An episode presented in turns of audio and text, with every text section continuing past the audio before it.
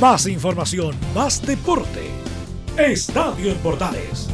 Ya está en el aire con su edición matinal. La primera de Chile, uniendo al país de norte a sur.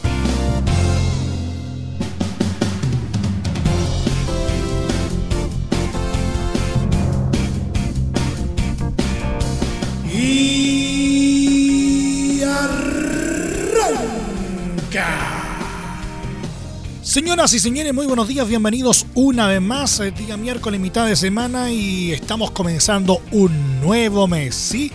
Comienza el séptimo mes del año, el mes de julio y posiblemente el mes del retorno del fútbol chileno, pero eso aún está por verse. Mientras eso ocurre, tenemos varias cositas que compartir el día de hoy, así que no perdamos más tiempo, tenemos solo 30 minutos para contárselo todo en esta nueva entrega de Estadio en Portales AM.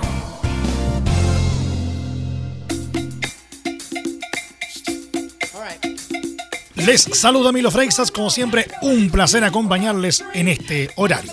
La ANFP envió una carta al Ministerio del Deporte para pedir autorización para que los clubes profesionales de fútbol puedan entrenar incluso en zonas donde esté declarada cuarentena total, como es el caso de la región metropolitana.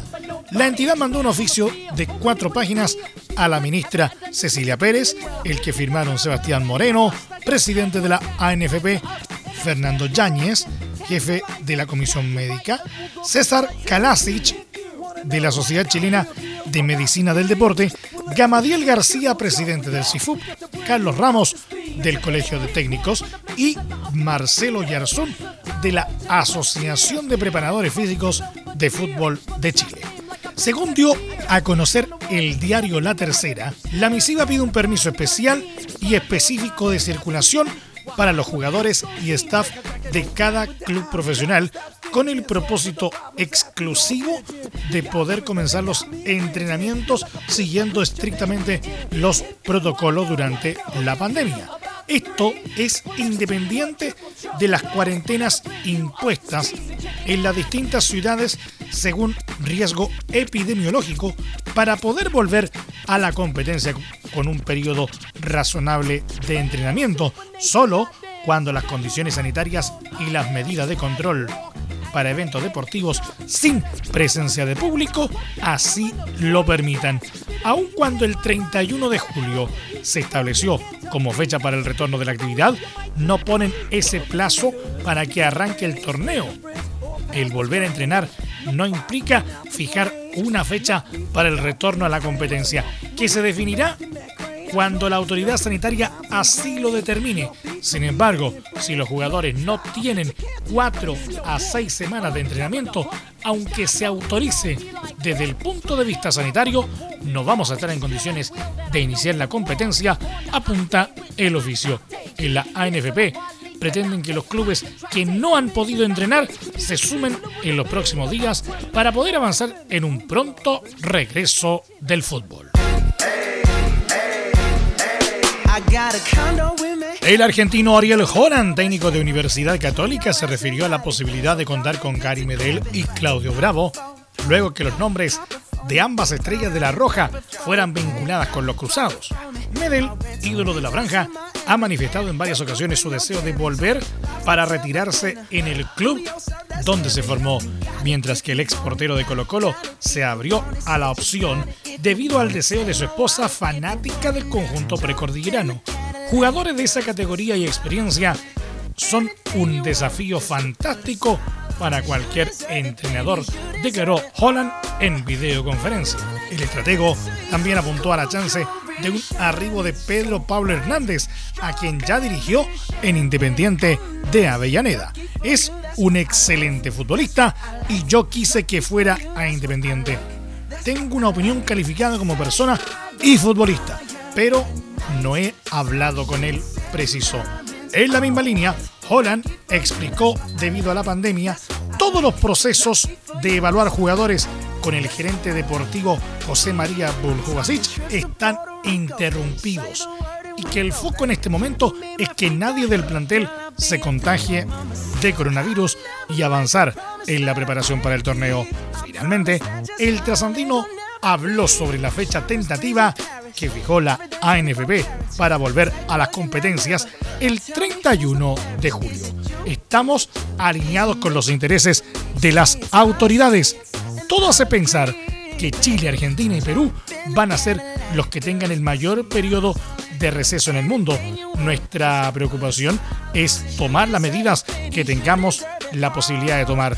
Como es un deporte de equipo, el roce, la fricción que dan los partidos y entrenamientos, hay que llevarlos adelante de una manera que disminuya los riesgos. Los tiempos y distancias son imposibles de trabajar sin trabajo de campo.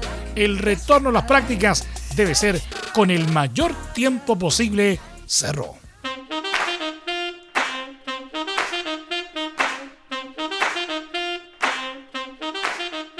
Luego de que se filtrara el supuesto interés de estudiantes de La Plata por el delantero argentino de Colo Colo Nicolás Blandi, desde el cuadro Pincharrata negaron algún acercamiento por ahora. El gerente técnico del cuadro trasandino, Agustín Alayes, explicó que no hay ningún interés nuestro por ahora. Así queda descartada la posibilidad de que Blandi deje el club pese a que no lo ha pasado bien desde que llegó a Colo Colo a comienzos de este año.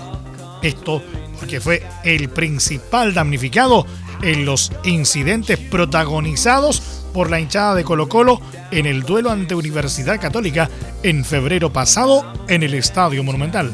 Además, se vio también perjudicado luego de que Blanco y Negro se acogiese a la Ley de Protección del Empleo, dado que no fue inscrito ante el administrador de fondos de cesantía por tener muy pocos meses de contrato en Chile.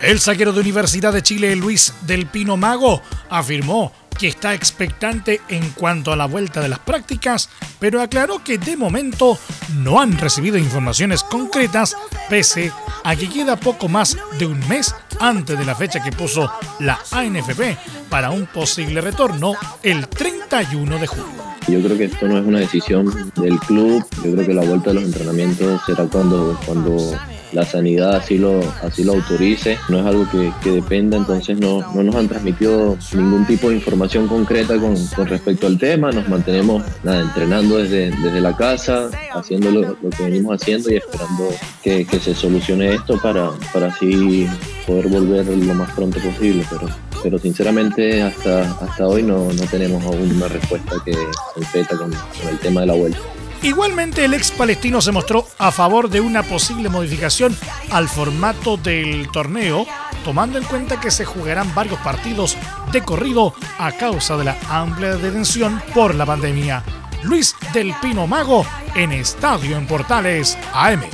Seguramente el torneo no, no se va a dar de la mejor manera teniendo unas exigencias tan altas, entonces dependiendo de la fecha se tomará una decisión en base a eso, ahora viene el tema de la Copa Chile también involucrado, no sé, no conozco sinceramente si, qué ha pasado con eso, pero está dentro de los planes, entonces realmente se está achicando cada vez más el tiempo y, supongo que van a tener que tomar una decisión en base al tema. En ese sentido, postuló que hay que saber dosificar a los jugadores. Va a ser una exigencia muy alta. Hay que tratar de ser profesional y entrenar de la mejor manera para estar a la altura de esa exigencia, señaló el jugador universitario.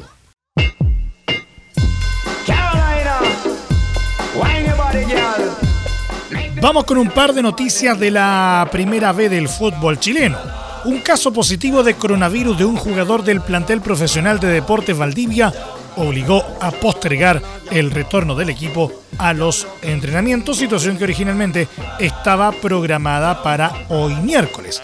La nueva fecha fijada es el 15 de julio. El caso fue dado a conocer en la tarde de ayer eh, martes a través de un comunicado del club, en el cual se indica textualmente que el día viernes 26 de junio un integrante del plantel profesional dio positivo al examen de COVID-19 y tuvo contacto con otros miembros de nuestra organización. En el informe, el club señala que luego de conocido el resultado del examen, tomaron todas las medidas correspondientes y se siguieron todos los protocolos recomendados por el MinSal, quedando en cuarentena los contactos estrechos de dicho jugador, además de todas las personas, cuerpo técnico y administrativos que estuvieron en contacto. Se repitieron exámenes a todas estas personas y estamos a la espera de los resultados para descartar nuevos casos positivos. Por esta razón, se acordó por unanimidad aplazar la reanudación de los entrenamientos para estar seguros de no tener más contagios y proteger la salud de todos los integrantes del club y sus familias. En este contexto fue que de, en este contexto fue que el directorio del Torreón y su cuerpo técnico se ven obligados a modificar su planificación y regreso a los entrenamientos. Con el área deportiva, el cuerpo médico y la dirigencia se ha determinado reanudar los entrenamientos del plantel profesional en primera instancia para el próximo miércoles 15 de julio en el Centro Deportivo Santa Laura, indicaron.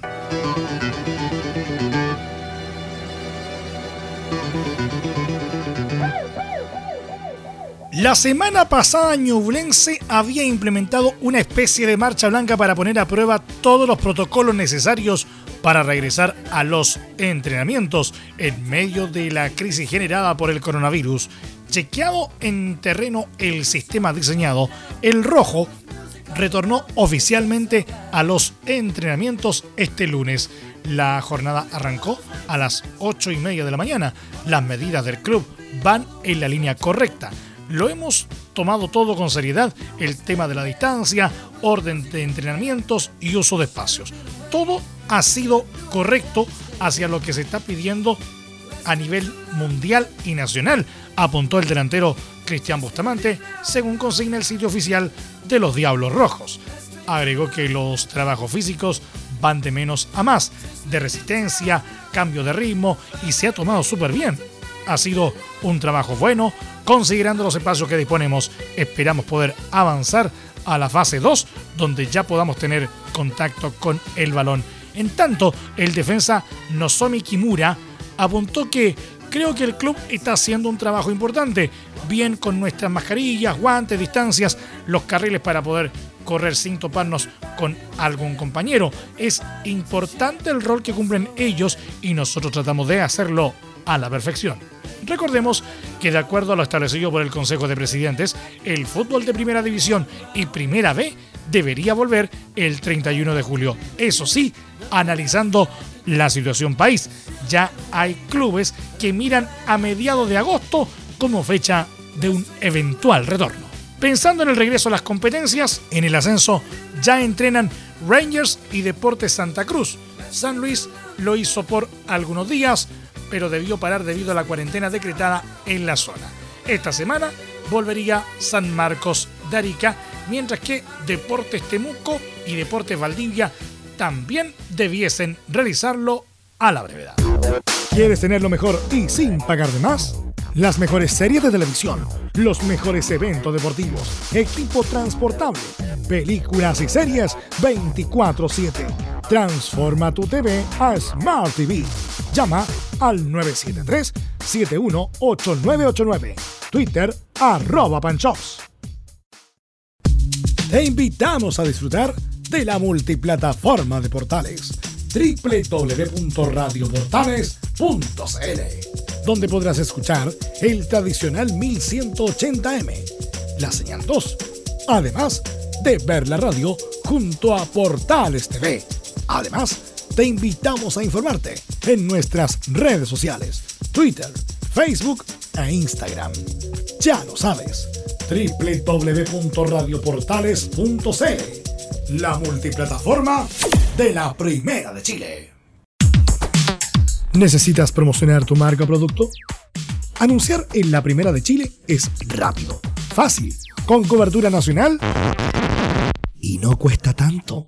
Contáctanos al correo comercial arroba radioportales.cl. Tenemos una propuesta a tu medida, porque en la Portales te queremos escuchar. Es muy importante, es urgente, es vital que entre todos detengamos el coronavirus. Y todos podemos ayudar a través de una sencilla acción. Quédate en casa, por tu salud, la de los niños y la de los adultos mayores. Sigamos los protocolos que entrega la autoridad de salud y evitemos contagiarnos o contagiar a nuestros seres queridos o a otras personas. Quédate en casa porque es la mejor manera de ponerle fin a este virus. Nosotros te seguiremos informando y acompañando, pero te invitamos de todo corazón que por favor lo hagas. Es muy fácil. Quédate en casa. Quédate en casa. Quédate en casa. Quédate en casa. Quédate en casa. Quédate en casa. Recuerda, al coronavirus lo derrotamos entre todos. Seamos responsables. Es un mensaje de Radio Portales, la primera de Chile.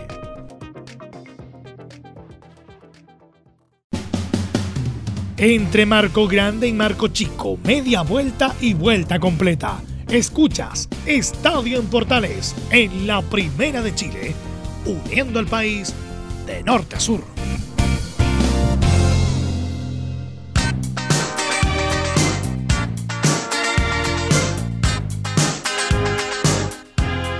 Y como ustedes ya sabrán, y lo escucharon desde luego el fin de semana recién pasado a través de Estadio en Portales, finalmente la Bundesliga simplemente paró la pelotita por esta temporada. ¿Cómo quedó finalmente la primera división germana? ¿Qué es lo que se viene de aquí en adelante? Terminada ya la fecha 34. Dejemos que eso nos lo cuente Juan Cristóbal Osorio en el siguiente reporte. ¿Cómo están queridos amigos de Radio Portales? Les saluda Juan Cristóbal Osorio desde la ciudad de Múnich en Alemania, donde este fin de semana concluyó la temporada de la Bundesliga. Una accidentada temporada de Bundesliga que luego del receso que sufrió durante marzo y abril, finalmente pudo ser finalizada tras desarrollarse la jornada número 34. Una jornada que resultó ser muy apasionante, especialmente en la lucha por el último cupo a la Champions League, que disputaron el Borussia Mönchengladbach y el Bayer Leverkusen de nuestro querido Charles Aranguis. En dicho duelo, el Bayer Leverkusen debía ganar su partido ante el Mainz y esperar un tropiezo del Mönchengladbach. Sin embargo, y a pesar de que el Leverkusen ganó 1 por 0 de local con un tempranero gol de Kevin Folland a los dos minutos de juego, el conjunto de las aspirinas no pudo ascender al cuarto lugar de la tabla, ya que el Mönchengladbach venció en casa 2 a 1 al Hertha Berlín y se quedó con el último cupo a la Liga de Campeones. Charles Aranguis, quien se esperaba fuera nuevamente titular, fue sorpresivamente suplente, pero ingresó en el entretiempo del encuentro. El volante chileno jugó todo el segundo tiempo y tuvo una correcta actuación moviendo los hilos en el mediocampo del Leverkusen. El oriundo de Puente Alto recorrió 5,86 kilómetros, tuvo un 88% de efectividad en sus pases y con un 83% de sus duelos ganados aportó para que su equipo mantuviera la ventaja de 1 por 0 hasta el final del partido. Lamentablemente para Aranguis, el triunfo no fue suficiente para poder abrochar la clasificación a la próxima Champions y deberá conformarse con disputar solamente la Europa League. Esto siempre y cuando el Leverkusen no se proclame campeón de la presente temporada de Europa League. Recordemos que el conjunto de las aspirinas está actualmente en octavos de final del torneo europeo y con buenas posibilidades para clasificar a cuartos de final, luego de vencer 3 a 1 en la ida de octavos al Glasgow Rangers de Escocia.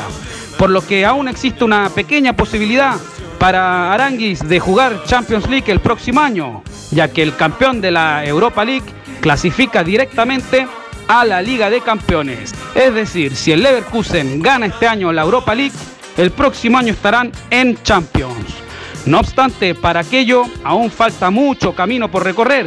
Y si de títulos hablamos, este fin de semana Aranguis y el Leverkusen tendrán la gran oportunidad de ganar su primer título desde 1993, ya que disputarán la final de la Copa DFB ante el Bayern München. Así es que estaremos muy atentos para informarles de todo lo que sucederá en aquella final que se disputará este sábado en el Estadio Olímpico de Berlín. Pero volviendo a lo que nos dejó la última fecha de la Bundesliga, cabe destacar también lo emocionante que fue la lucha contra el descenso que disputaron el Fortuna Düsseldorf y el SV Werder Bremen. El conjunto norteño debía vencer en casa al Colonia y esperar un tropiezo del Düsseldorf ante el Unión Berlín, hecho que precisamente sucedió. Así es porque el Bremen goleó 6 a 1 al Colonia, mientras que el Düsseldorf cayó inapelablemente 3 a 0 en casa del Unión Berlín. Con esto el Fortuna Düsseldorf descendió por sexta vez en su historia a la segunda división de Alemania, mientras que los verdes de Bremen deberán disputar la liguilla de promoción ante el FC Heidenheim. En otras definiciones que dejó la última fecha, destaca que el Hoffenheim se quedó con el sexto lugar y la directa clasificación a la fase de grupos de la Europa League, mientras el Wolfsburgo deberá disputar la fase previa de clasificación. Por su parte, el Schalke 04 volvió a perder esta vez 4 a 0 ante el Freiburg y sumó 16 encuentros sin victoria en la Bundesliga, además de sellar su peor segunda vuelta de la historia. Historia estuvo a punto de hacer Robert Lewandowski, quien se consagró por quinta vez como máximo artillero de la Bundesliga con 34 anotaciones. Pero el goleador polaco del Bayern Múnich no pudo alcanzar la marca de 40 goles lograda por el legendario Gerd Müller en la temporada 71-72. Müller es además quien más veces ha logrado ser máximo goleador de la Bundesliga, con 7 galardones, seguido precisamente por Lewandowski, quien ya suma 5 títulos como máximo goleador del fútbol alemán. Hasta aquí las novedades de la Bundesliga. Para finalizar, me gustaría contarles que en la segunda división, Mico Albornoz vio acción en el triunfo de su equipo, el Hannover, 2 a 0 ante el Bochum. El lateral izquierdo chileno ingresó en el minuto 82 y así pudo despedirse en cancha del club en el cual permaneció seis años. Así es porque Albornoz, luego de seis temporadas en el Hannover, no continuará en el club y a partir del primero de julio será jugador libre. En total, Albornoz disputó 134 partidos con la camiseta del Hannover, anotando un gol y registrando 13 asistencias.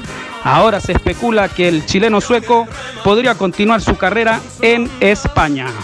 Bueno amigos de Radio Portales, con este informe le bajamos el telón a la temporada 2019-2020 de la Bundesliga y esperamos poder contarles todo lo que sucederá el fin de semana con la final de Copa entre el Leverkusen de Aranguis y el campeón Bayern München. Desde Alemania para Radio Portales informó Juan Cristóbal Osorio.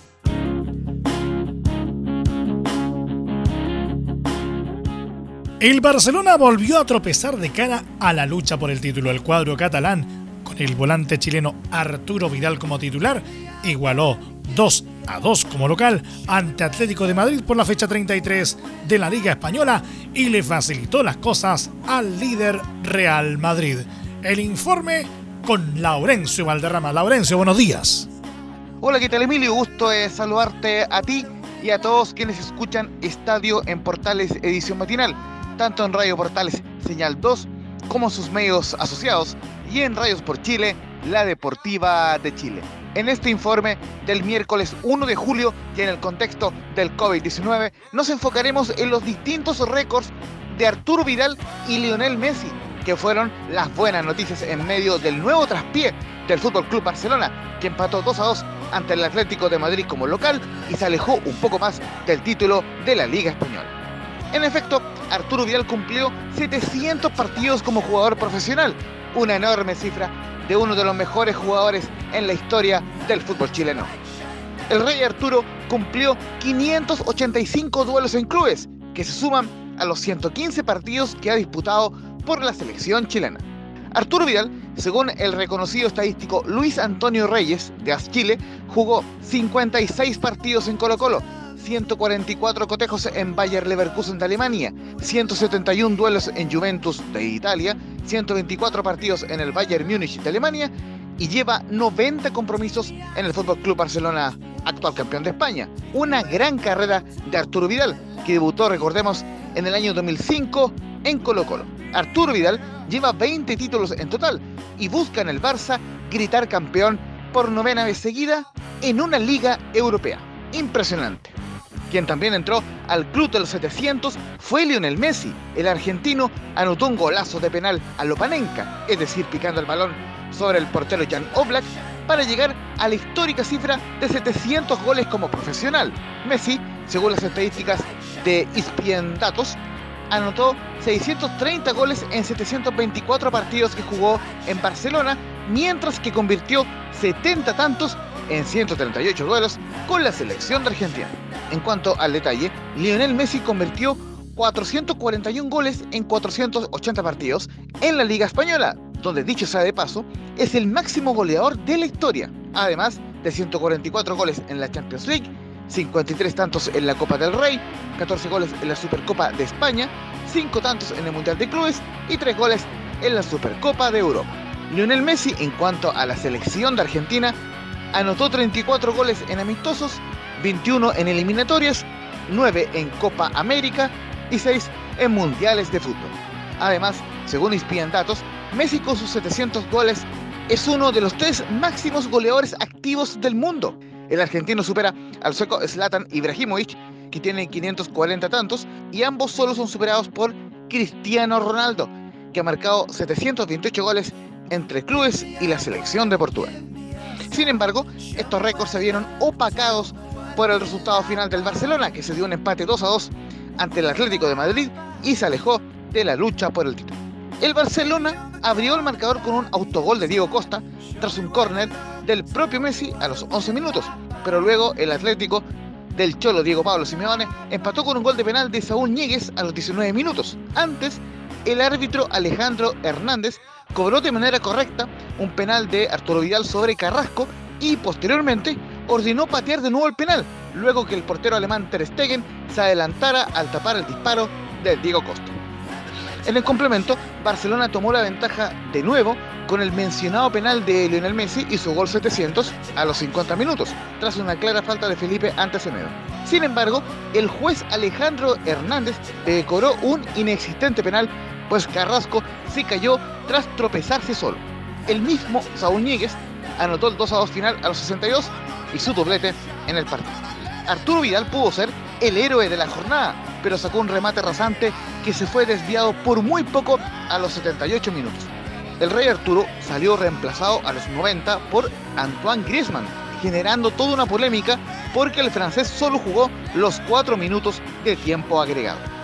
Con este empate, Barcelona se quedó en el segundo lugar de la Liga Española con 70 puntos y espera lo que haga el líder Real Madrid, que tiene 71 unidades y recibirá el jueves 2 al Getafe. Después de este partido, para ambos equipos quedarán solo 5 jornadas para el final de la Liga Española. Barcelona y Arturo Vidal volverán a la acción por la fecha 34, cuando visita al Villarreal el domingo 5 de julio a las 4 de la tarde. Para cerrar, por lo menos queda un buen balance hasta el momento para Arturo Vidal en este retorno tras el receso de tres meses por la pandemia, porque jugó como titular en cinco de los seis partidos en la Liga Española, dos de ellos los 90 minutos y con un gol incluido en el 4-0 ante Mallorca. Solo en uno de los seis partidos Vidal entró desde el banco. Al menos Kiki Setién le mantiene la confianza al Rey Arturo, quien dejó un mensaje final muy escueto en sus redes sociales. Never give up o en castellano, nunca te rindas. Estimado Emilio Freisas, te mando un gran abrazo a la distancia a ti y a todos quienes escuchan Estadio Portales edición matinal desde acá, desde una comuna de Cerrillos que sigue en cuarentena total y por lo mismo les invitamos a seguir las medidas de prevención al máximo posible, a respetar las cuarentenas y a seguir la campaña de Radio Portales Quédate en casa. Muy buenos días y que Dios les bendiga.